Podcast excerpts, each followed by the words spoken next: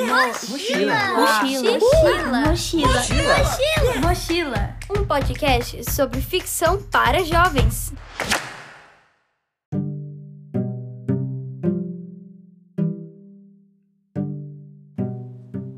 Cuidado, garoto apaixonado! Nos anos 90, este alerta ganhou destaque nas prateleiras das livrarias na capa de um grande sucesso editorial. E foi ele que fez a gente pensar como os meninos, que sempre falaram muito pouco sobre sentimentos, lidam com suas emoções quando a adolescência chega. O autor, Tony Brandão, construiu sua carreira ligado no que aflige os jovens não apenas em sua intimidade, mas também nas questões coletivas. Não à toa, sua obra trouxe a sustentabilidade e a diversidade para o centro das discussões, sempre pensando na literatura como entretenimento e diversão.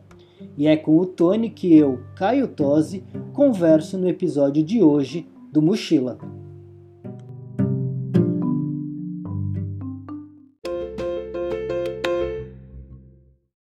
Tony, que legal estarmos aqui conversando hoje.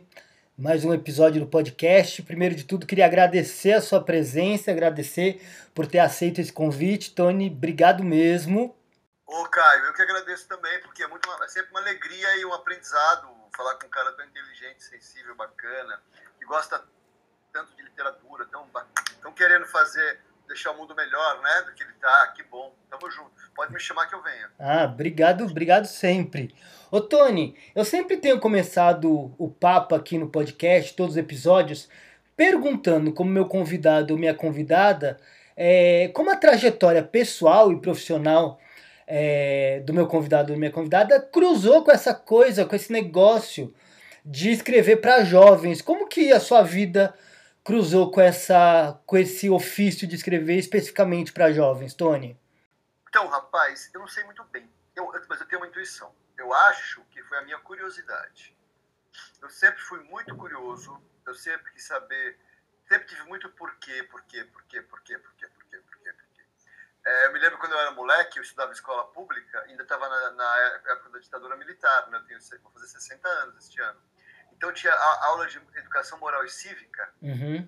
E eu me lembro perfeitamente das cenas de uma de uma professora. Eu ficava questionando com ela porque ela, ela precisava impor alguns valores, impor alguns valores. Não era convidar a alguns valores, né? E eu ficava, mas por que, que tem que ser? Por que, que tem que ser aquilo? Por que, que não sei o quê? Então eu sempre me lembro que eu sempre fui esse make off para tudo, né? E também assim isso não é uma questão da, da cidadania também na questão de ver como as coisas funcionam, como as pessoas de fato sentem, sabe? Uhum. Não é só as pessoas funcionam. Como é que se é, como é que se o cara vira astronauta? Como é que a mulher vira é, piloto de Fórmula 1? Sabe? É, o, o, o que faz o humano mudar para algum lugar e fazer escolhas. Essa curiosidade sempre me moveu. Então, eu acho assim, quando eu pego um DVD, que eu amo DVD ainda, essas caixas de filme, uhum. eu, vou, eu prefiro os mais antigos, porque eu vou primeiro é, assistir o making-off dos filmes do que o filme, porque o, o, o, por trás das câmeras, o backstage humano, da cidadania, da, dos conflitos é, existenciais, é o que mais me interessa observar. Então, acho que é por isso, e esse olhar aprendiz de querer entender as coisas, eu acho que, que, que me ajuda a ficar meio juvenil. Eu não me sinto, eu tenho 60 anos, vou fazer, mas eu não sinto, eu sinto uma, uma energia aprendiz, juvenil, que construi. Para mim, eu estou no meio da vida, não estou ficando maduro. Estou no meio do. Talvez eu estou achando que eu vou ver 120 anos, porque para mim eu estou no meio da vida, assim. E aí, é, é, porque a linguagem, a minha facilidade com a linguagem, com, porque aí, por isso, tudo que eu estou falando é conceitual, mas assim, na hora de objetivar, as frases que eu escrevo, a maneira que eu construo a narrativa, ela foi muito e é muito observada a partir da cultura pop. Uhum. Então, não é necessariamente infantil, não é, é, mas é um jeito mais popular de falar, mais abrangente, sabe? Então, assim, acho que é isso, essa junção, cara. Porque, uh, salvo engano meu, você todo seu, toda a sua obra é especificamente para o público juvenil, né? Você não foi para o público infantil, não transitou entre esses dois, dois públicos, né, Tony? Não, na verdade, eu tenho alguns projetos para público infantil. Eu tenho o Tutu Menino Índio, que é um, um, livro que eu fiz. Depois eu gravei uma, um audiobook super legal. Tem um ou outro projeto que, eu, que às vezes aparece uma ideia, eu faço. Mas, assim, na verdade, e também assim, eu acho que eu transito entre o juvenil e o jovem adulto, na tá. verdade, agora. Eu estou muito focado, como eu já estou há 30 anos trabalhando e tem muitos livros para pré-adolescente, adolescente e tal, quero continuar fazendo à medida que eu tenha vontade de escrevê-los e tal, mas eu estou muito curioso, para te fazer da curiosidade, com esse universo jovem adulto também. Então, eu estou mais, na verdade, indo para o jovem adulto do que indo para as crianças, uhum. entendeu? É, é isso. O que, mas o que está te puxando aí para o jovem adulto? O que, que, que, que brilhou aí de explorar esse universo?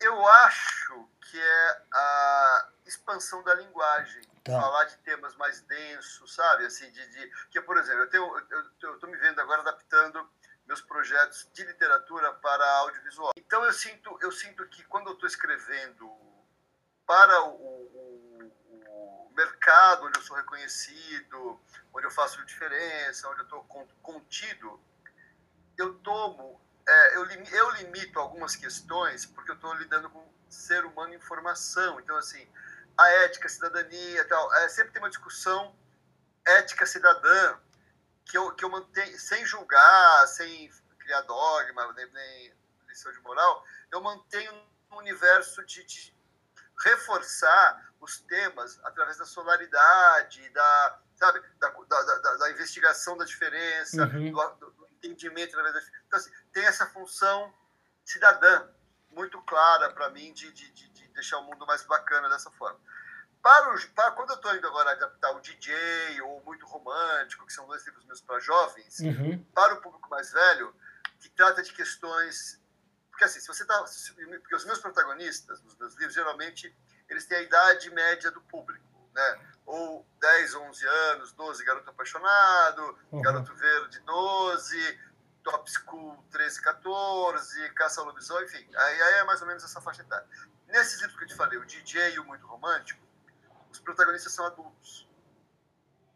E aí eu, eu, eu exercito mais, eu, eu, eu, eu, eu exploro mais um lado mais sombrio, posso dizer, do humano, sabe? Assim, eu acho que é, é diferente. É, é, é, e como, como assim, eu já venho construindo uma história, uma, uma fala muito consistente para essa garotada, eu acho que tá bom. Eu, fico me, eu não quero me canibalizar, sabe? Eu não uhum. quero reescrever um garoto apaixonado, Se repetir, né? É, é, exatamente. Eu, já, eu, acho que eu já abordei assim: futebol, separação, sustentabilidade, amor. A maioria dos temas gregos eu já trouxe para literatura, os meus livros, da minha maneira. Sim. Então agora estou querendo, sigo com potencial para escrever, contar história, tanto para esse público quanto para outro, mas assim, tô, tem, é mais novidade para mim é o público jovem, jovem para jovem adulto. Então acho que é por isso que eu estou focando os próximos projetos aí, por isso que eu estou me envolvendo mais pessoalmente também nas adaptações para audiovisual para essa, essa galera, sabe? Acho que é isso, né? Entendi. Também acho que é com acúmulo, com acúmulo de idade, cara. Por outro lado, assim, ao mesmo tempo que eu me sinto é, um aprendiz juvenil aos 60 anos, eu sei que eu tenho 60 anos, eu já vivi 60 anos, eu já passei duas, duas décadas, duas, dois ciclos de 30 anos pela humanidade. O Schopenhauer fala uma coisa muito interessante, que eu acho que ele fala que a cada 30 anos, as pessoas, uma nova geração, uhum. é, pensa que está inventando o mundo, reinventando o mundo. Então, assim, tudo que existia antes, quase tudo, deixa de valer, só passa a valer o que se descobre, o que se exerceu, o que, o que acontece naquele, naquele momento que aquela, aqueles 30, aquela geração de 30 está fazendo, né? Uhum. E aí é, eu, já, eu já, como estou com 60, eu tive 30, duas vezes 30, então eu percebo nitidamente. É, esse, quando você está com 30, fala, pô, esse é o mundo, é do meu jeito. Aqui, o mundo que eu estou vivendo é totalmente outro de quando eu tinha 30 anos e aquele mundo acabou. Uhum. Todos os valores, as questões, é, como se lidava com as questões, é outro planeta, outro ser humano, outra sexualidade, é tudo outra coisa, entendeu? Então, assim, é, eu, eu acho que, que essa carga de, de acúmulo. Então, como eu te falei, se eu for viver 120 anos, eu vou ver mais duas, dois, Dois ciclos. de 30 anos. Então, é, então, assim, não sei como eu vou estar aos 120 anos, eu vou estar escrevendo que tipo de história, entendeu? Talvez para pessoas que já morreram, se eu for evoluindo assim, né? Ô Tony, e entre a- os- as, suas, as histórias que você criou, a, a gente pode considerar ainda o Garoto Apaixonado o seu maior sucesso, o best-seller? É, O Garoto Apaixonado é uma, uma experiência à parte, cara. Ele é, ele é uma.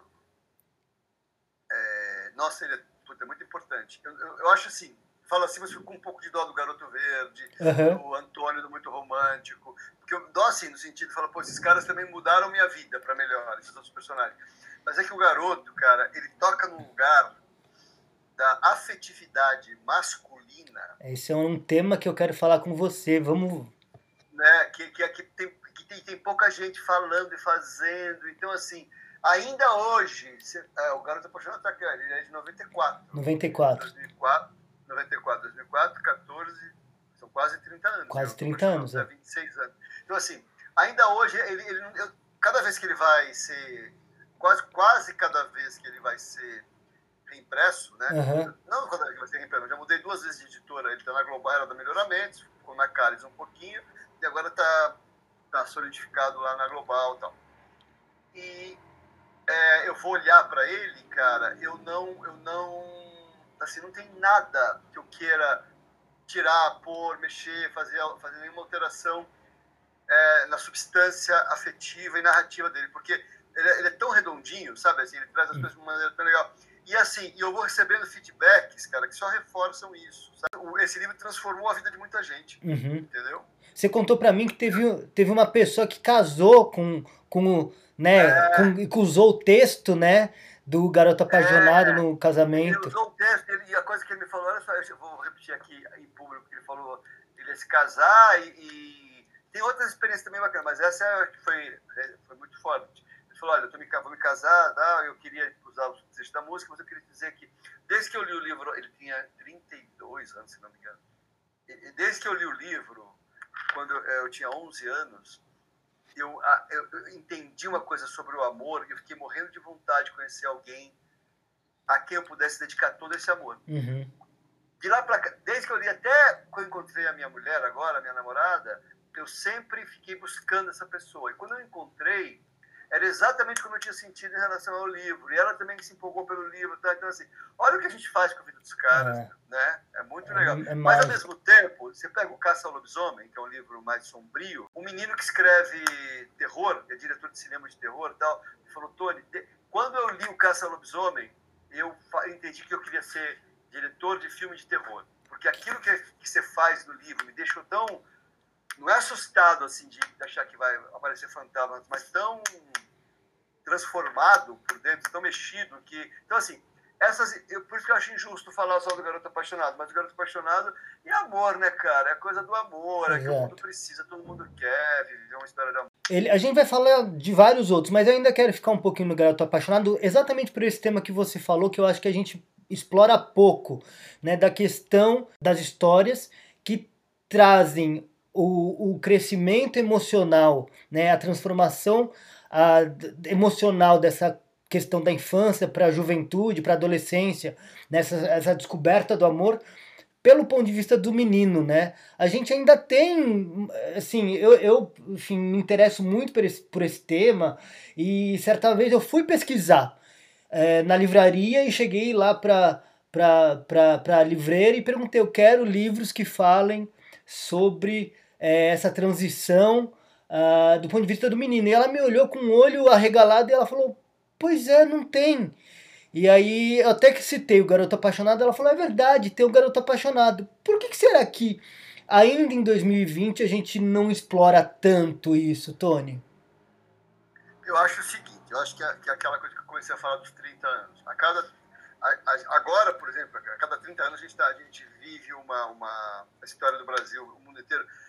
Assim, tem uma. Agora não, é estou falando sobre pessoa de 30 anos, estou falando sobre a cada ciclo, mais ou menos de 30, 40 anos. Você pode ver guerra, rebeli- é, movimento hippie. Se você olhar entre a, a, o 45 e 60, Uhum. são quase são 30 e 45, 55, 60, São 15 anos. é, 40, são 15 anos, é metade do tempo, mas assim, anos, se você pegar os anos, os anos 40 os anos 70, uhum. você tem ali um ciclo com acontecimentos prévios. Estou lendo agora a biografia do David Bowie, por exemplo, e, e essa coisa assim, de, de como, a, a, um pouco antes da guerra, como era o universo afetivo na Inglaterra e como ficou depois. Tal. Então, assim, a cada mais ou menos esse ciclo de 30 anos, ciclos históricos, a gente movimentos. Acontece um movimento de expansão da liberdade, do afeto, das possibilidades e da, do entendimento. Por alguma razão que fica insuportável para a humanidade, encareta tudo de novo, sabe? Uhum. Perde-se a razão emocional, perde-se o, o, a troca de afeto, fica-se mais careta, os valores mudam, dá uma engessada em tudo. Que a gente está vivendo agora um retrocesso absurdo uhum. de costume, por exemplo. Então, assim, é, isso é muito chato, na verdade. Então, assim, por causa disso, esse, esse vai e vem, que não é do Brasil, não é do governo de curso, não é do governo anterior, nem do governo posterior, é da humanidade, nem do Brasil, como eu falei, é, nós, é, a gente, como, como humanidade, a gente retrocede muito rápido. A gente está andando em uma direção e algumas coisas, e essas coisas dos afetos volta para trás um pouco. Então, e, de, e acho que por isso, o empoderamento, eu acho que gostaria muito de ouvir as pessoas quererem, brigando, pedindo pelo empoderamento dos afetos masculinos também, sabe? Uhum. Ah, direitos humanos, direito do negro, direito do gay, direito da mulher, direito do homem se afetivo. Eu acho que seria uma coisa que seria tão legal a por essa bandeira, essa causa também. E como, a gente, como isso não existe como causa, a, é, a vida inteira, desde pequenos, nós somos acostumados a acompanhar na literatura as trajetórias dos afetos femininos. Sim. Né? Quantos, além de Peter Pan, Mowgli, Pinóquio, quando é criança, estou falando, quantos é, heróis protagonizam tramas, mesmo que sejam mais que esses três, mas vejam as meninas, Branca de Neve, Cinderela, Gata Porralheira, Alice, Pequena Sereia, né, Era das Meninas Era do Gelo e, e, e da Frozen, aliás. Assim, a gama de, de, de, meninas protagonistas de histórias de amor ou não de amor, é, especialmente as de amor, né? Por exemplo, não tem a história do Mogli apaixonado, mas tem a história da Cinderela apaixonada. Sempre tem um príncipe na história da, da, para uma princesa, seja ela Branca de Neve, seja ela Cinderela, seja ela qual for, né? E nunca tem um, um protagonismo afetivo dos caras.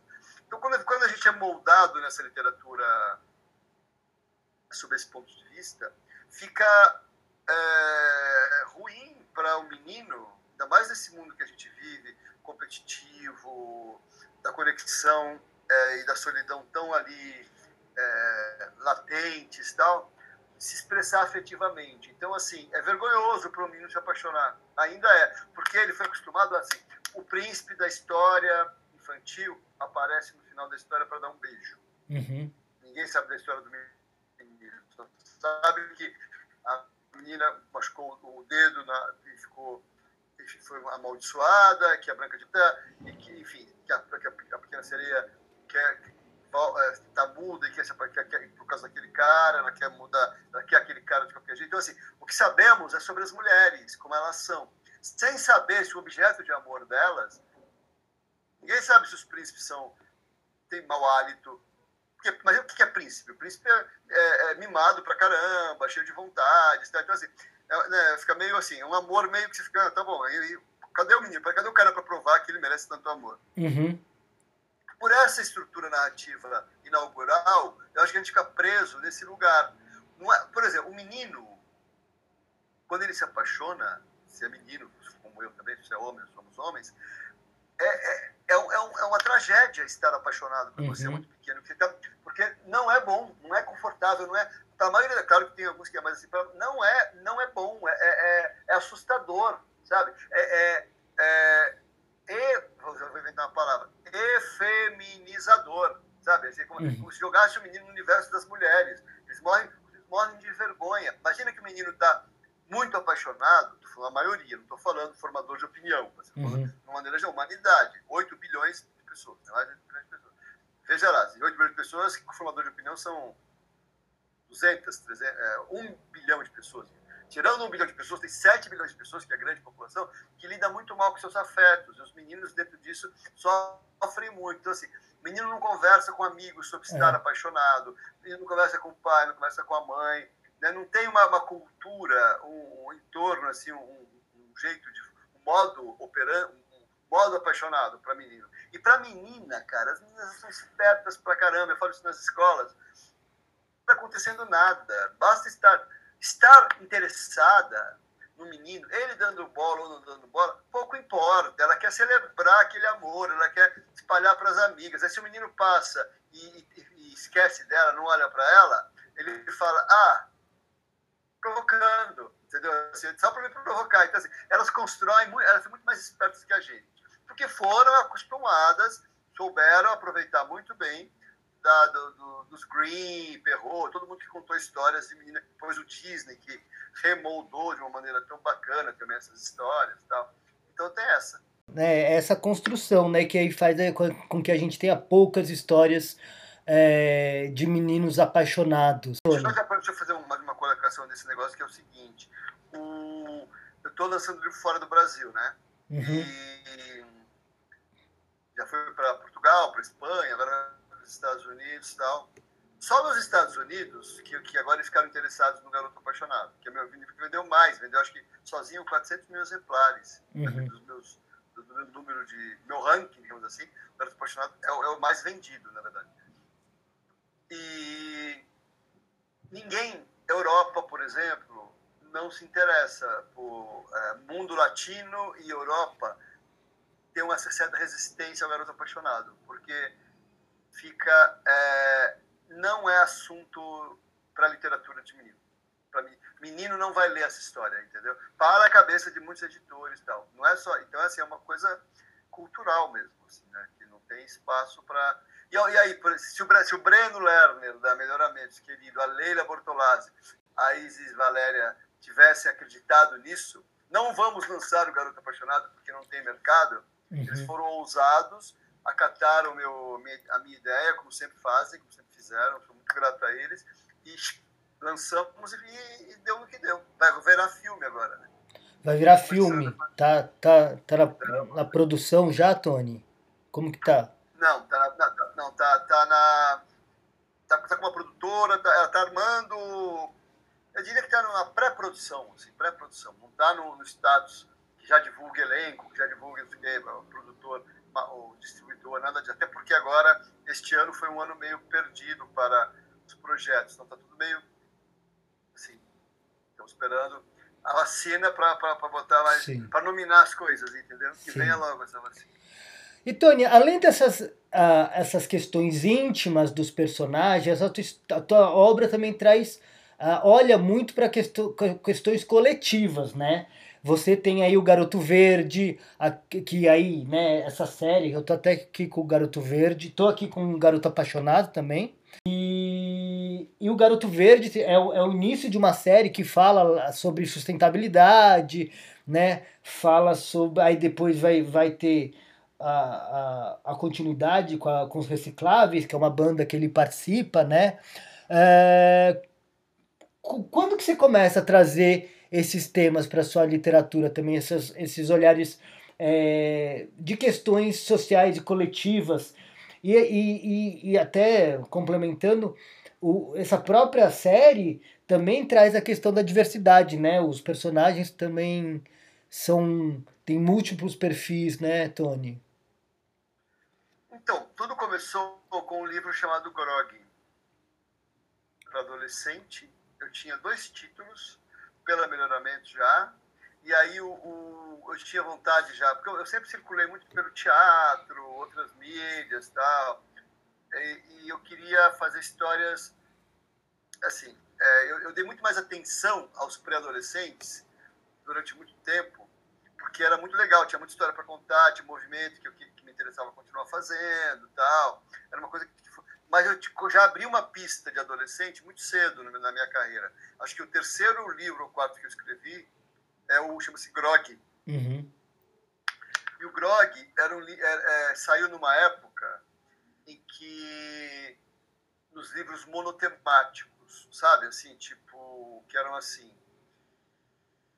O drogado, a hum. menina, a adolescente grávida. Os temas assim, é um livro, é um livro assim, fechado sobre o tema tal. Para falar sobre. É, para falar sobre aquele assunto daquela maneira, com aquela marca é, quase sempre dramática tal, né? Uhum. E aquilo eu achava, conhecendo os adolescentes, na escola, ela falava, poxa, que, que reduz, como reduz isso, né? Como fica uma coisa pequena, porque você drogas, por exemplo, fica mais atraente você ver um livro que fale de drogas. É, Christiane F, um exemplo, tá? Uhum. Eu, eu, eu, eu, vou falar sobre isso. É muito é mais é fica sedutor demais se você coloca um foco muito grande sobre um único ponto de vista para um assunto tão conflituoso quanto a dependência química e tal. E aí eu falei, ah, eu quero fazer um livro que seja é, fala com adolescente e tal, mas que não seja monotemático. Uhum. E eu tinha recebido um convite de uma outra editora, da Estúdio Nobre, uma editora menor e pequena em relação a, a, a melhoramentos. Uhum grande, menos é média, a Estúdio Nobre da Carla Milano, que era do grupo Estúdio da é, Livrarias Nobre, ela era dona das Nobre, e o Ricardo Azevedo estava editando lá uma coleção para ela. A gente conversou muito, eu falei, olha, e, assim, o Breno já tinha me pedido um livro para adolescente, de ter uma outra editora já tinha me pedido, tinha me pedido, o Ricardo me pediu, eu falei, ó, oh, Ricardo, eu não vou fazer, porque...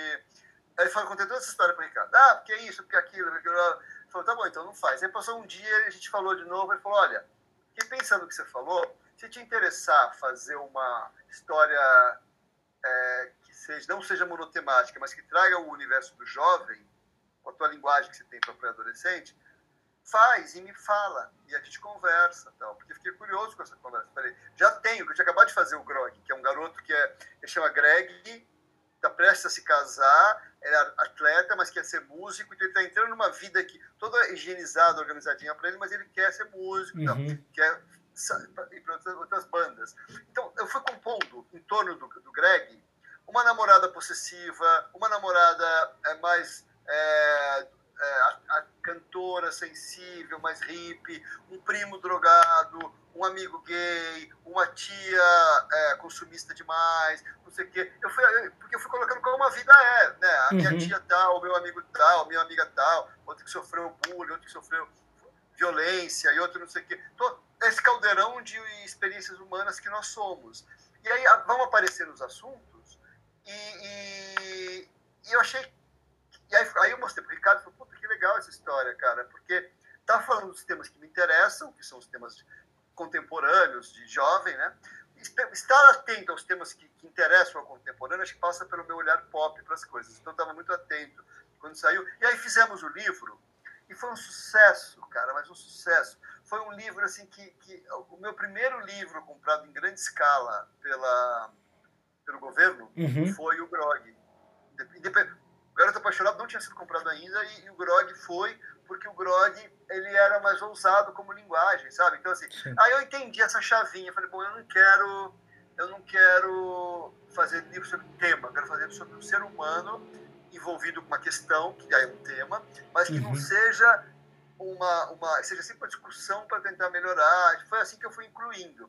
E o Garoto Verde, quando a gente volta para o Garoto Verde, é onde eu levei isso mais, mais assim, estendi mais isso, porque o garoto verde, ele se apaixona pela menina mais consumista da escola, da escola nova, ela não é vilã, tem os meninos que são vilões, vilões que fazem bullying e tal, uhum. e ele, ele lá, na maneira como ele lida com o mundo, com o estar no mundo, ele começa a agregar as diferenças. Ele está tão apaixonado por uma diferença que ele vai atraindo para fazer essa banda dos recicláveis a única negra de uma escola de classe média, o único, um garoto surdo, uma judia, uma oriental, várias, várias, várias Ser judia e ser oriental não é a mesma coisa que ser a única negra numa escola de classe média. É outra questão. Então, assim, eu vou modulando as questões, né? E, por exemplo, aí, assim, um garoto árabe, uhum. é, filho de refugiados, que a, a, a família morreu fugia da guerra do petróleo, entendeu? Então, assim, e aí eu vou, eu, eu, vou, eu vou montando com os temas contemporâneos dessa forma. Então, assim, isso, porque assim, eu acho que não dá para você não ter olhar social, cara. Porque, até porque é, os direitos humanos, eles são da humanidade. Independente de qual é o teu time, independente de qual partido você vote, independente da tua sexualidade, da sua classe social, direitos humanos pertencem à humanidade. Ninguém é dono de direito humano. Então, assim, não tem discurso certo, tem discurso próprio, entendeu? Então, assim, uhum. é, eu falo nesse lugar meio misturado. Tá? Você nunca vai encontrar no meu livro um, um tema, um único tema. Sempre tem, assim, um, um, um episódio central moldado por um monte de temas em volta, entendeu? Né? E Tony, quando você disse, você já citou isso aí algumas vezes na nossa conversa, desse olhar pop que você traz, né? O que, que seria isso? O que, que é quando você. Você tá, você tá falando do que? Esse olhar pop para a literatura, Tony? Eu acho que, que é estar atento ao universo ao seu redor. É, quando eu estou criando, eu deixo que o, que o universo me invada. Mesmo quando eu não estou criando. Então, assim, se eu estou fazendo um livro é, sobre um tema, ou se eu estou fazendo um projeto, seja qual for, o jornal que eu escuto de manhã enquanto tomo café, entra o assunto, eu pego um gancho ali, a nossa conversa, o movimento do meu cachorro, o passeador do cachorro faz um comentário, a, a, o, meu, o, o meu faxineiro do prédio, a doutora que mora aqui, meus amigos, meus amores, o que estão lendo, o que estão fazendo, então tudo, né, tudo vai, vai, vai se, vai, uma música que eu ouço num churrasco na casa de alguém, ou sabe, é, recentemente, por exemplo, estava precisando fazer uma chave para o Muito Romântico 2. É um romance gótico para jovens adultos ambientado em São Paulo no século XIX. Incrível. Chama Muito Romântico. Falei, repetindo o título para porque as pessoas não estão vendo. Né? Sim. E aí, cara, é... quando eu estava me preparando para fazer o, o, segundo livro dessa série aqui, só fazer uma, uma palhinha só. Aí eu fui almoçar na casa de uns amigos queridíssimos e a filha deles começou a cantar no karaokê Kate Bush, sabe? Wandering Heights, aquela uhum. música da sucesso. E, e aí, cara, aí eu comecei a prestar atenção na letra, falei, o que ele tá falando mesmo nessa música? Aí fui me lembrando que ela, ela escreveu essa canção, não sei se você sabe. Você sabe a história dessa canção? Não, não, não sei. A letra, pega a letra depois. Você já leu O Morro dos Ventos Vivantes? Sim. O nome do livro é Entering Heights, uhum. é justamente o nome da fazenda onde morava o Heathcliff e a, e, esqueci o nome da, da, da, mulher agora, Cat, a Cat e todo mundo lá. E ela era uma fantasma que vinha lá assombrar tal, uma uhum. coisa sombria, da inauguração de uma maneira sombria de contar a história. E aí, é, aí cara, eu falei, gente, olha a letra. Aí foi, falei, eu não sabia dessa história toda, fiquei sabendo ao ouvir, há seis meses atrás, essa música, na, antes da pandemia, no final do ano, de dezembro, essa música na casa desses meus amigos. E aí, eu falei, cara, mas essa é a chave, porque a menina está estudando na Europa, no século XIX, então, assim, ela tem acesso a... Olha o que a Kate Bush fez. Aí eu reli é, Frankenstein, eu fui ler O Último Homem, da, da Mary Shelley também, mergulhei mais no universo do, da, do Percy, da Mary Shelley. Então, assim, eu vou... Um pop que não é exatamente que mistura o clássico e o pop. Então, assim, eu vou construindo uhum. tudo à minha volta, meio roto-router, assim, sabe? Fazer, então, assim, o que eu chamo de pop é isso, é você não, não subestimar o, o parkour do, do, clipe da Madonna, uhum. você não subestimar a música da Kate Bush, é você não subestimar uma entrevista de um filósofo que te desperta uma chave sobre o, o como eu falei, do, do Schopenhauer, uhum. ou então o, o, o, o mito da, da, da, caverna de Platão, sabe? Então, assim, eu vou... É um pop, assim, meio...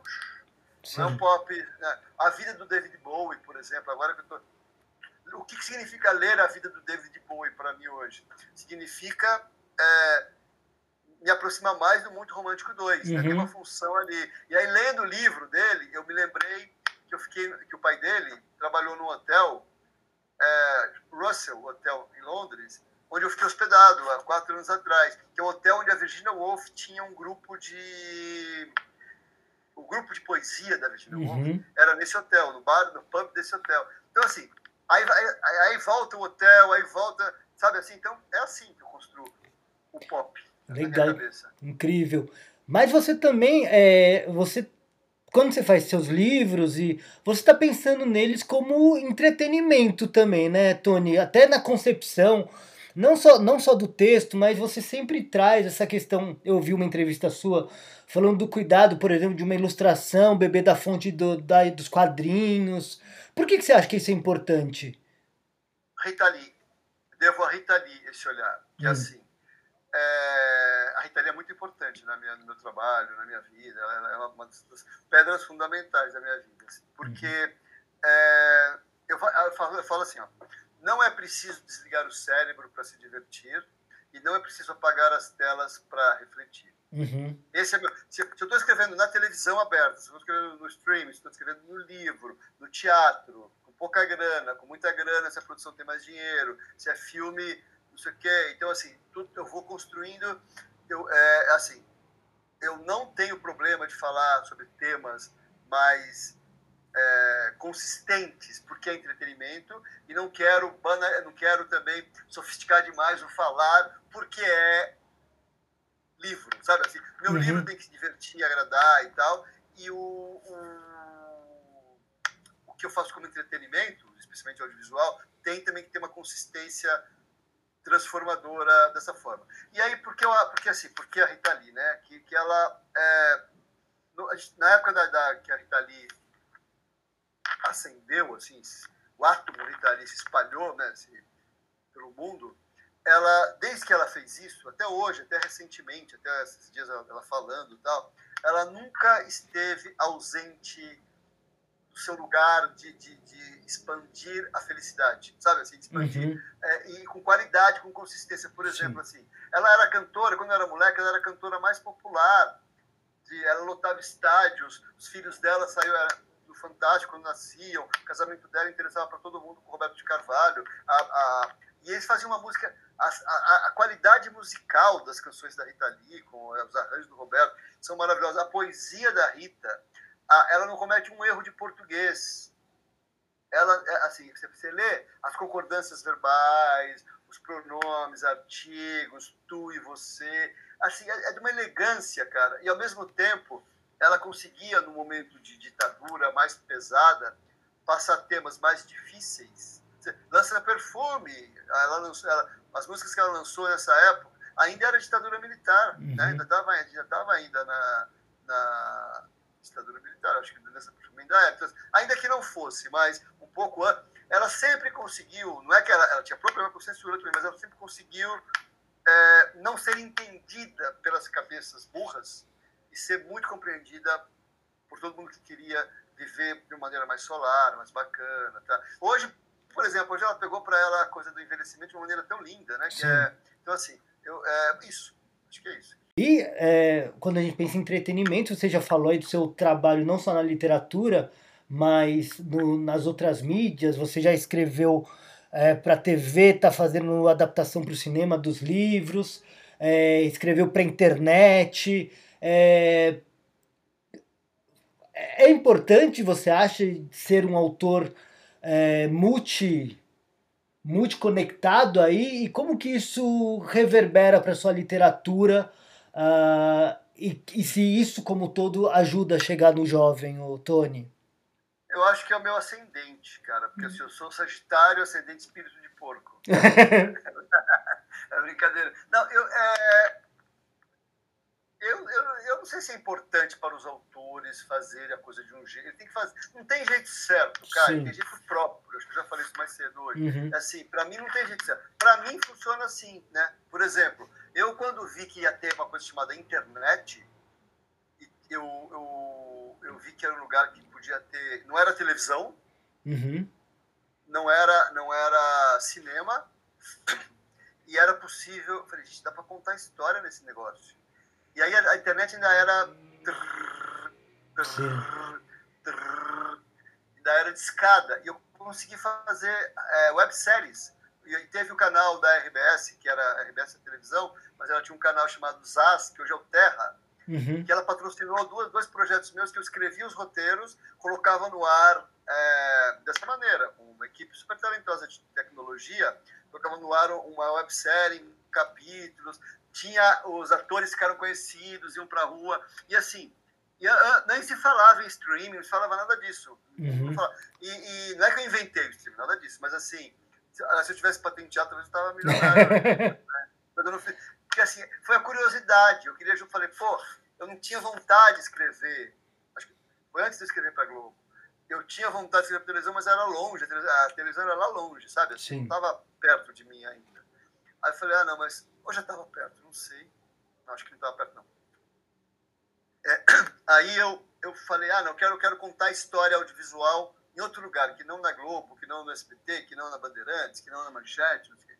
E aí inventei essa maneira de fazer. Então, é, para mim, é muito satisfatório dessa forma. É muito satisfatório saber que eu tenho três quatro livros agora que então vão virar ou filme ou seriado. Saber que meu primeiro livro, que foi filmado na raça, uma produtora maravilhosa, uma diretora super talentosa, ganhou o Festival de Berlim. Bombou sabe? agora, né? O Bagdá, né? Bagdá, o skatista, é uma experiência maravilhosa de acreditar no talento, apostar nos talentos. Então, assim, mas assim, queima. É, e eu vou e eu vou trabalhando, cara, sabe? Assim, por agora eu vou lançar livro nos Estados Unidos, eu nem tô pensando que assim, o que, que eu vou fazer? Eu vou começar tudo de novo lá, né? Uhum. Vou ter que fazer, botar tudo de novo, vou ter que ir lá nas escolas, apresentar meu trabalho, mostrar quem eu sou, como na França também, entendeu? Então, assim, é isso aí, você tem que ir atrás, do, você tem que fazer acontecer. Eu sou formiga, entendeu?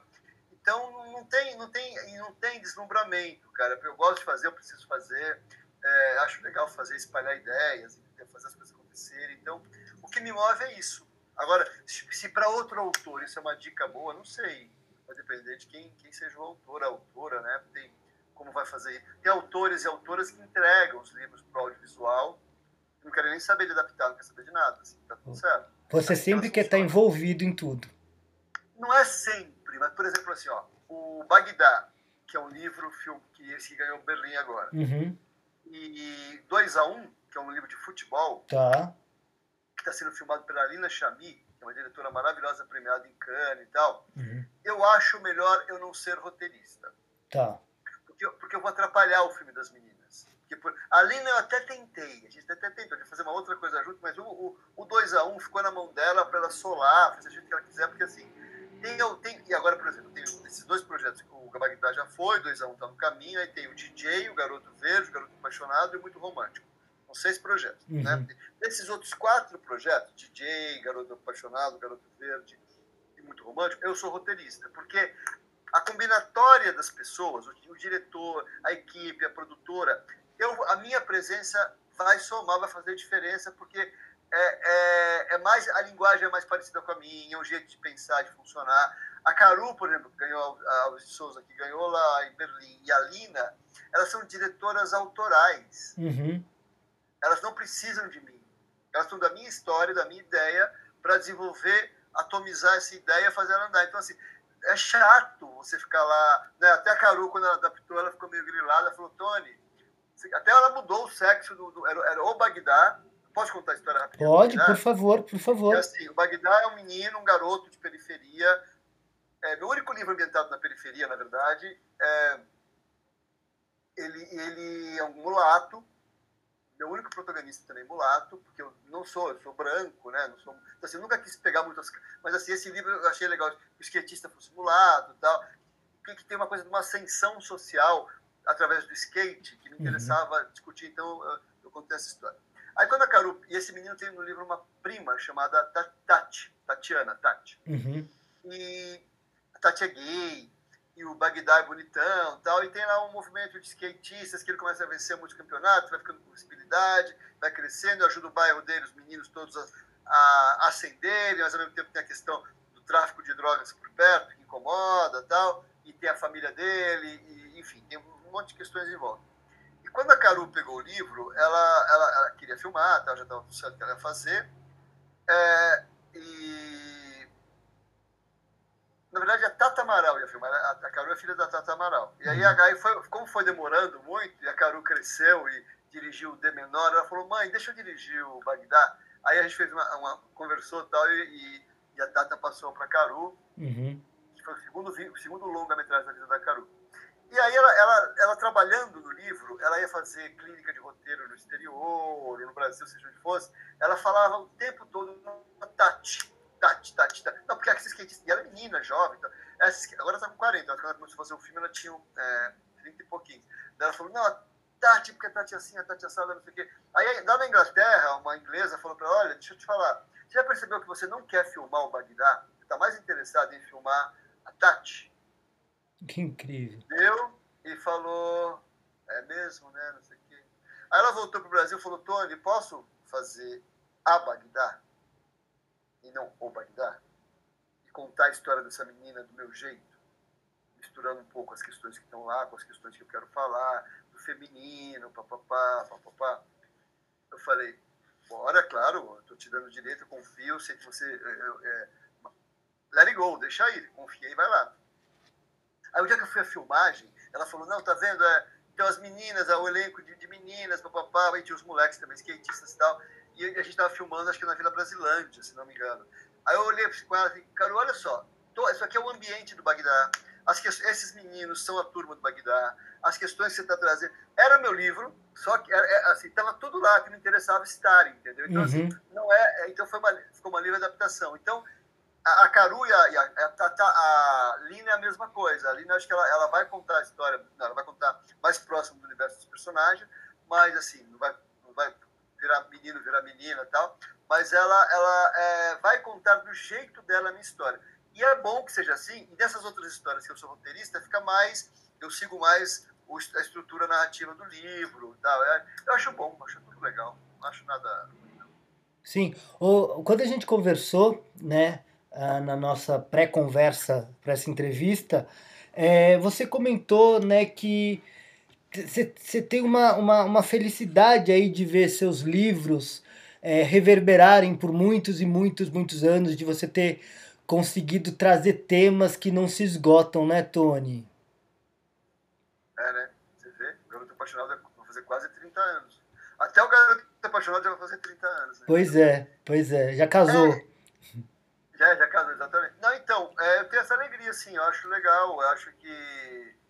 É, olha como é contraditório, porque ao mesmo tempo que eu estou um pouco conectado à cultura pop, né, uhum. eu estou... É os temas eu sou arcaico, né? Porque os temas ficam são os arcaicos, né? É contraditório, mas é assim que funciona. Mas eu acho que é isso, porque eu pego os temas gregos, né? Amor, ciúme, autoconfiança, competitividade, ira. Ira é pecado, na verdade, mas tem, na, tem ira também na, uhum. na Grécia, né? Então, fúria, né? Fúria. Então, é, é, eu acho que é isso. Acho que, que os temas sendo consistentes e você respeitando os seus personagens, você respeitando o seu leitor, você respeitando a você mesmo quando você está criando, não fazer para agradar fulano ou cicrano, não sei o quê, para atender um pedido de uma editora ou de uma emissora de televisão, sei lá o quê.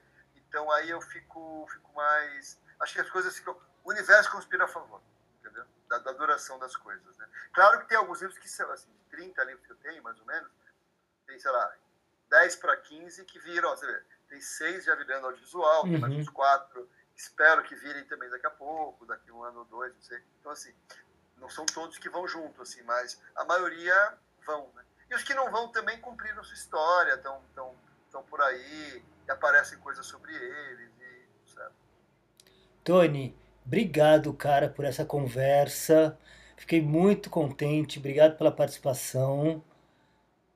Poxa, eu que fiquei também, obrigado, eu falo muito, né? Me empolgo. Não, é foi incrível. Trabalho, né? Como você é um cara tão legal que entende o trabalho, é escritor também. Obrigado, viu, cara? Obrigado, obrigado você, obrigado a todo mundo que está ouvindo.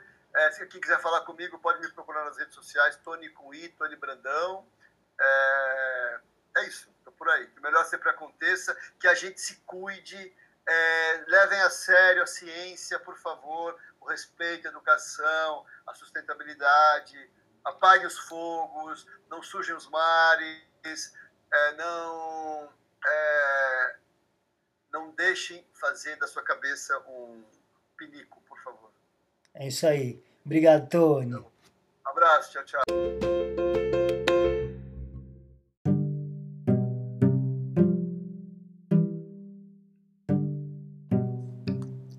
Muito obrigado, Tony, pela participação aqui no Mochila. E muito obrigado a você que esteve com a gente nesta conversa até o fim. E eu me despeço hoje, mais uma vez, repetindo a frase que o Tony sempre gosta de dizer ao final de seus e-mails, mensagens e tudo mais. Que o melhor sempre aconteça. Até a próxima!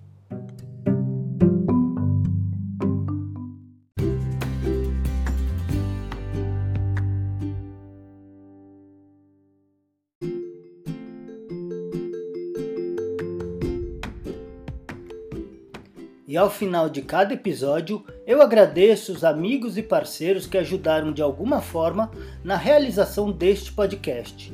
Então, o meu muito obrigado para Bihel, que é o responsável pela nossa marca, para o João Amódio, que criou a vinheta que abre e encerra nossos programas, para o Chico Aleixo, que cuidou da mixagem da vinheta, e também o agradecimento a Renata Bortoleto, Renata Malhoca, Daniel Júnior, Anderson Costa, Felipe Parra, Mauro Palácios, Felipe Camargo e Oscar Garcia, que disponibilizaram seu tempo e conhecimento em conversas que me ajudaram a criar e formatar este projeto.